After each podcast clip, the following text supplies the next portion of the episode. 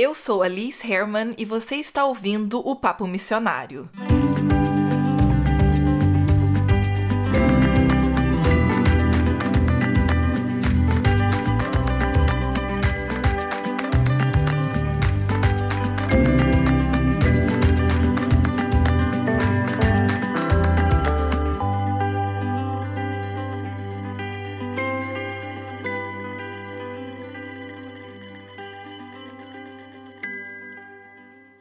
Chegamos no último episódio da nossa minissérie aqui sobre missionários. Para quem tá escutando aqui pela primeira vez, quem sabe porque né, pesquisou o nome especificamente né, da missionária, eu tenho outros episódios só sobre missionários e você pode procurar pelo. Hum, pera, eu sempre, sempre esqueço de olhar, né? Qual que é. Mas você pode, você pode checar aqui na descrição quais são os números dos episódios, né?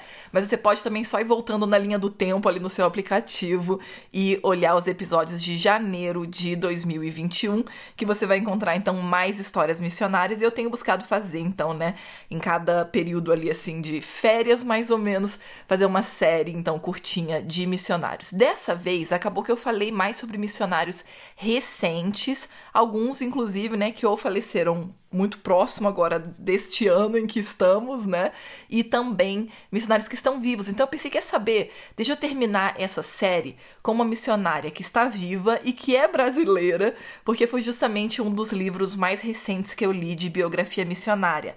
Alguém tinha me recomendado, na verdade, mais de uma pessoa já tinha me recomendado lá pelo Instagram para eu ler o livro da missionária Kellen Gaspar, que é o livro que talvez você até já tenha lido ou ouvido falar, que é o Pacal, que, né, como o subtítulo se chama A Chamada, o Preço e a Recompensa de uma Missionária na Amazônia.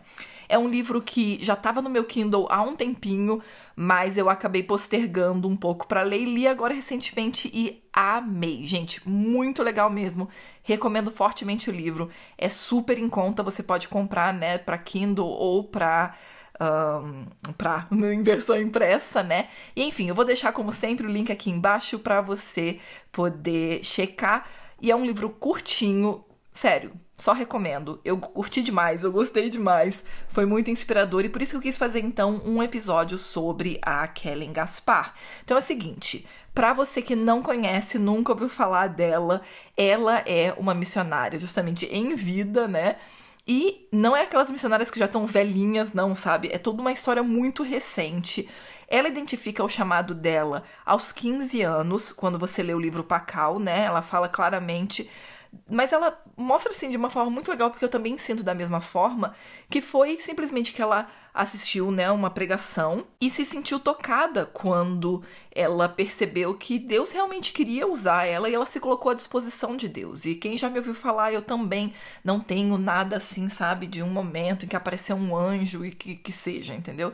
Foi simplesmente essa esse momento de encontro com Deus que a gente entende. Peraí, eu posso me colocar à disposição e aí ele vai fazer o que ele quiser realmente com a minha vida e o meu serviço que eu tô colocando à disposição dele.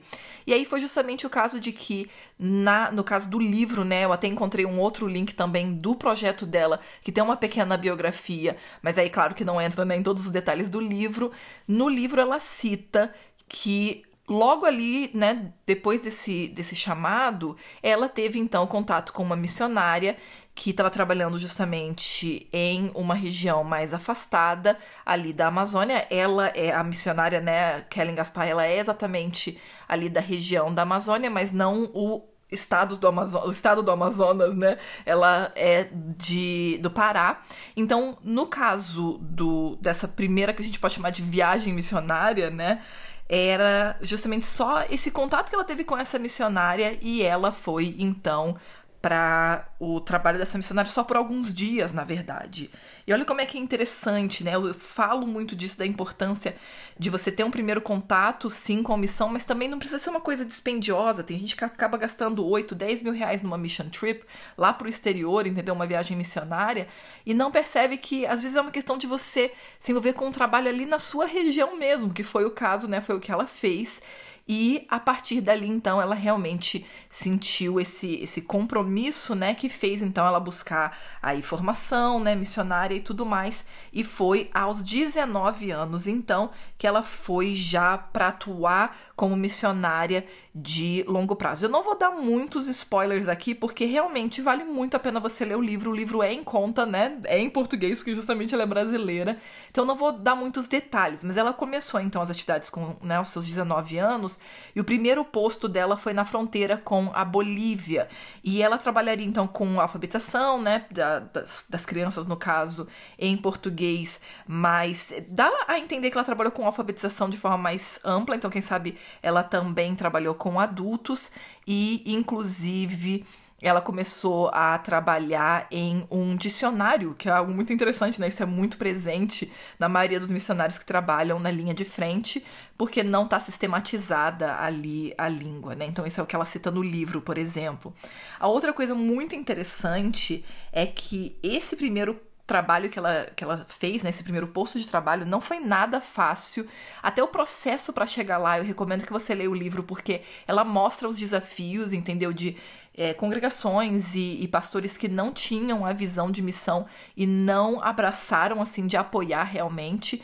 E isso é uma coisa que a gente tem que ser realista. Isso acontece, né, o tempo todo que a gente, conversando com um pastor ou a congregação e tudo mais, as pessoas não veem como necessidade realmente apoiar um missionário. Vão botar mil empecilhos, falar de milhões de gastos que eles têm na igreja local mesmo e falar, a gente não pode te apoiar agora. Só que ao invés de simplesmente se resignar a isso e falar assim, é, é isso, né, galera? Eu tentei, mas não foi. Não, ela realmente foi dando passos concretos em relação a se tornar uma missionária. E nisso, quando você começa a ir para outros locais, né, outros lugares, Deus abre portas para que você conheça pessoas mais comprometidas, entendeu? E isso foi uma coisa que eu achei muito legal. Ela fala de forma muito aberta, bastante respeitosa. Ela nunca cita o nome, né, de quem, enfim, não, não ajudou em nada, né, que, que não apoiou, mas ela vai citando: olha, nessa circunstância, o pastor local não quis me apoiar, mas aí eu fui para esse outro local e ali, então, Deus abriu as portas por meio daquele líder ou daquela congregação e tal. Então isso é muito legal de ver que essa coisa de que muita gente hoje bota obstáculo e fala assim: "Ah, mas a minha igreja não apoia" e deixa para lá, isso é uma desculpa esfarrapada, para ser bem sincera, porque claro que tem igreja que não apoia, tem igreja que estão completamente mortas. A gente só tem que lembrar do vale de ossos secos que a gente lê na Bíblia, né? A gente tem muita igreja que tá naquele estado e claro, a gente vai orar por reavivamento para que, né, esses ossos secos aí então tenham passando por um processo justamente de reavivamento, mas a gente também não pode ficar preso somente a isso, entendeu? Até porque é, se o teu chamado é para trabalhar no local, Deus seja louvado por isso, então fique aí e trabalhe pelo reavamento dessa igreja morta. Mas se o seu chamado, se o teu direcionamento é claramente trabalhar em contexto transcultural, trabalhar com um grupo específico, então toma cuidado porque Satanás também sabe disso e ele pode ficar te iludindo achando que é seu papel agora ficar em casa, ficar na sua igreja local que tá morta, entendeu? Quando se todo mundo for trabalhar por igreja morta, a gente nunca vai ver a completude da pregação do evangelho, entendeu? Então só coloque isso em perspectiva, por favor, porque isso é muito importante de ter em mente. E aí uma coisa legal de ver nesse processo, né, que, que ela conta de, né, de tudo que estava acontecendo, entender que, infelizmente, é a realidade que até hoje, muitas igrejas não tendo a visão, elas não estão dispostas a fazer esse compromisso, né, de, de apoiar o missionário, mas que isso não é o fim da linha, sabe? Você pode sim encontrar outros caminhos. Então você vai ver na história dela muito forte essa questão da falta de apoio, mas de que a gente não pode ficar preso a isso, mas deve ir adiante. A outra coisa muito interessante, então, quando ela já começa esse trabalho e você pode ler, né, sobre todo o processo para ela chegar nessa tribo, é como Deus foi mostrando para ela essas nuances da cultura, né, e a sensibilidade que Deus deu para ela, que a gente também conversou sobre isso no caso do Brusco, no caso do Don Richardson, né, nos episódios anteriores, de entender que, olha, eu não sou superior, eu tô aqui para aprender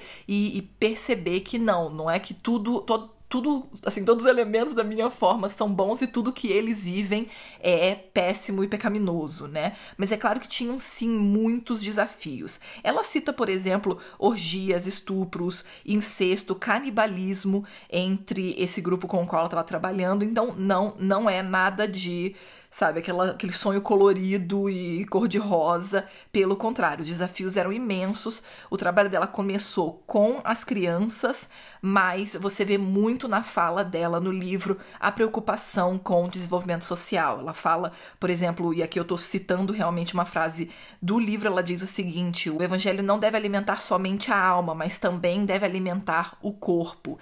Então, isso aqui é algo que você vai ver o tempo todo na fala dela. Ela fala, por exemplo, também da importância do desenvolvimento espiritual dos novos membros, para que eles não fiquem, então, dependentes do missionário, por exemplo.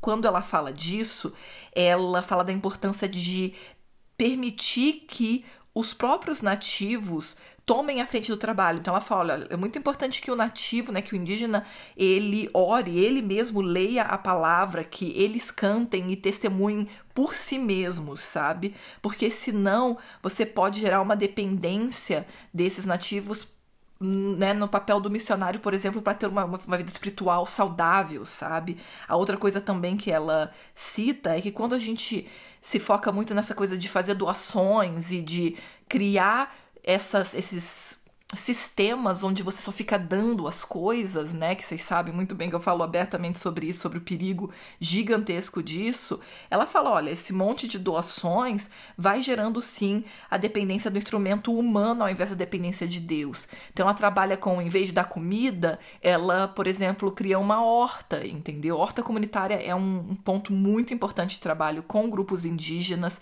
Então, enfim, ter essas coisas em mente são extremamente importantes, porque a gente, sem a formação, sem o conhecimento, a gente acaba fazendo coisas que parecem ser muito bonitinhas e são sem dúvida bem intencionadas, mas que podem levar a uma série de, de fatores de dependência que vão gerar uma relação totalmente tóxica com a sociedade, né, fora da tribo e principalmente com o missionário e, e uma distorção né, do papel de Deus na vida desse novo cristão. A outra coisa que é muito legal, que ela é super aberta em falar e que ela não entra em detalhes, mas eu acho que é super importante a gente conhecer, né, mais uma vez, porque são lutas constantes na, na vida dos missionários, é que ela cita muita luta com solidão e depressão. Ela não detalha no livro se ela teve depressão diagnosticada, ela cita sim de doenças físicas, né, que ela teve, que deixaram inclusive ela muito mal, mas ela cita também solidão e depressão. Claro que nesse caso tem muito a ver com o fato também, como ela citou, de estar trabalhando sozinha em vários momentos. Teve momentos que ela justamente trabalhou com a ajuda da prima dela, mas ela estava a maior parte do tempo, né, ou sozinha ou realmente mesmo que com uma prima, por exemplo, não acompanhada de um esposo, que era algo que ela orava a Deus e que depois, isso aqui não é spoiler, porque se você olhar o Instagram dela, você vai ver, né, ela com o esposo, então depois Deus enviou sim um esposo para ela. E isso sim eu não vou dar o spoiler como é que foi o processo, mas eu vou deixar então para você ler diretamente no livro. Ela conta que ao sair da primeira aldeia, 40% da população era cristã. E isso é algo muito incrível quando a gente olha para o trabalho né, do Brusco, por exemplo, do Don Richardson, e no caso agora da Kellen Gaspar também, de que quando o evangelho é apresentado de forma eficaz, inteligente, inteligente que eu digo, né, bem estruturada, não aquela coisa de qualquer jeito, e cuidadosa e com um genuíno amor, né, pelas almas, ele realmente frutifica. Nem sempre a gente vai ver o fruto, mas é muito legal quando o fruto já é visto assim, né, no momento em que ela sai, ela já tem o, o fruto ali muito claro. Depois, o segundo campo dela foi uma aldeia na fronteira da Bolívia com o Brasil, agora, né, do outro lado da fronteira, já dentro realmente da Bolívia, e é ali que ela então faz um, um, trabalho ainda mais a fundo, que envolve inclusive a construção depois de um templo pelos próprios nativos, sabe? E enfim, como eu falei, vale muito a pena você ler o livro. Eu curti demais a leitura do livro como um todo, recomendo. E aí você vai poder né, aprender mais detalhes sobre esses diferentes trabalhos que ela desenvolveu. E aí depois, então, já né, num, num passado mais recente agora, ela começou uma organização que se chama Projetos Campos Brancos, Projetos, Projeto Campos Brancos, que é justamente onde ela atua, né, neste momento. Você pode, inclusive, visitar o site e, ou o perfil no Instagram e conhecer mais sobre o trabalho. Eu também estou conhecendo agora, porque eu li o livro recentemente agora que eu tô, então, conhecendo mais sobre o trabalho que ela está desenvolvendo agora, que é justamente essa base de treinamento. São duas bases de treinamento, na verdade, pelo menos né, até o presente momento, com a informação que está no site. E nessas bases missionárias, a equipe, ela e a equipe dela, né, treinam então missionários que vão trabalhar com os segmentos menos evangelizados do Brasil. Então é um trabalho muito interessante, ela continua trabalhando fortemente com crianças, tem programas de creches, né, e programas educativos dos mais variados. É até citado aqui no site que tem mais de mil crianças e adolescentes sendo atendidos, então, por mais de 20, por não, na verdade, em 21 creches missionárias. E, enfim, o trabalho todo dá para ver que é fascinante. É um trabalho que me dá muito encorajamento ver assim pessoas que têm se dedicado como missionários de carreira, né, no contexto brasileiro, e reforça mais uma vez a necessidade da gente entender que o campo missionário é realmente naquelas esferas que Jesus apresentou em Atos, né? O campo missionário, ele não é simplesmente ir lá para outro lado do mundo, e muito menos ir para o lado do, do outro lado do mundo só porque, sei lá, sentiu vontade de ir, né? Existem sim diferentes esferas de atuação, mas me preocupa quando a gente continua refém dessa ideia de ah, mas tem tanta gente no Brasil que não ouviu ainda do evangelho, por que, que eu vou para outro local? Por quê? Quando a gente ouve esse tipo de fala, normalmente as pessoas não estão falando dos segmentos menos evangelizados do Brasil.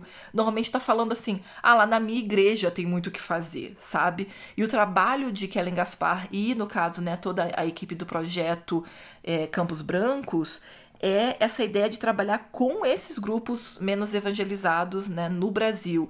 E é algo que eu quero ver mais, assim, de missionários que, tudo bem, não, não, né, não tem uma visão ainda muito clara, mas que peça a Deus para de, dar clareza mesmo, porque existem sim segmentos pouco evangelizados no Brasil que você pode se envolver e você pode encontrar mais informação justamente no site é, da Kellen Gaspar que eu vou deixar linkado aqui. Eu acho que falei o suficiente para te convencer a né, ler o livro e o suficiente para você aprender também sobre ela, caso você não possa ler o livro agora. Como eu falei, eu queria realmente terminar essa, essa minissérie, né, com uma missionária mulher brasileira e ainda por cima em vida, né? Eu acho que é sempre inspirador a gente ouvir da vida desses grandes missionários do passado, mas aí a gente cai no erro de achar que é um passado muito distante, que isso não se aplica mais para os nossos dias, né? E aí quando a gente ouve histórias então de missionários que estão em vida, sabe? Não estão com 98 anos de idade, que não é o caso dela justamente.